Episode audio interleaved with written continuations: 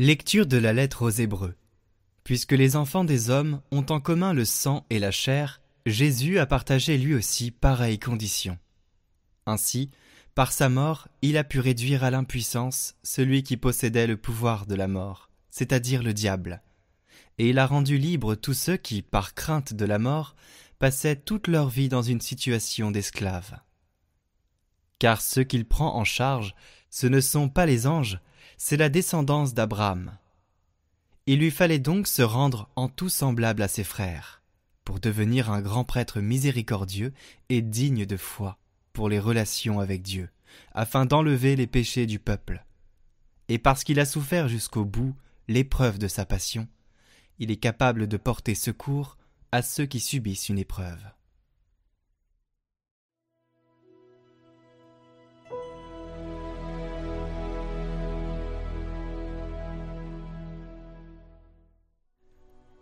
Le Seigneur s'est toujours souvenu de son alliance.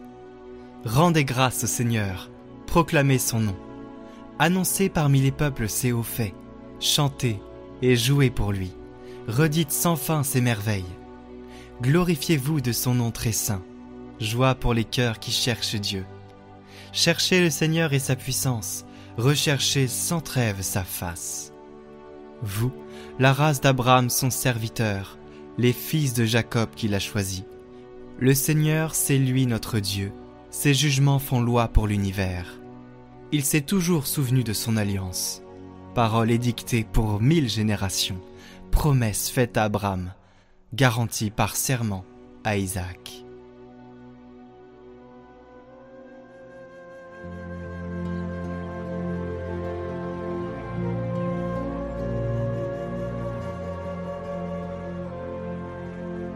Évangile de Jésus-Christ selon Saint Marc. En ce temps-là, aussitôt sortis de la synagogue de Capharnaüm, Jésus et ses disciples allèrent, avec Jacques et Jean, dans la maison de Simon et d'André. Or, la belle-mère de Simon était au lit, elle avait de la fièvre. Aussitôt, on parla à Jésus de la malade. Jésus s'approcha, la saisit par la main et la fit lever. La fièvre la quitta, et elle les servait. Le soir venu, après le coucher du soleil, on lui amenait tous ceux qui étaient atteints d'un mal ou possédés par des démons. La ville entière se pressait à la porte. Il guérit beaucoup de gens atteints de toutes sortes de maladies, et il expulsa beaucoup de démons. Il empêchait les démons de parler, parce qu'ils savaient, eux, qui il était.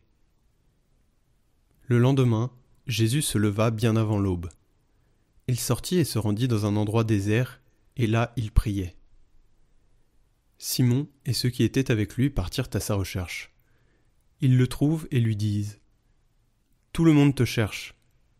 Jésus leur dit Allons ailleurs, dans les villages voisins, afin que là aussi je proclame l'Évangile, car c'est pour cela que je suis sorti. Et il parcourut toute la Galilée, proclamant l'Évangile dans leur synagogue et expulsant les démons.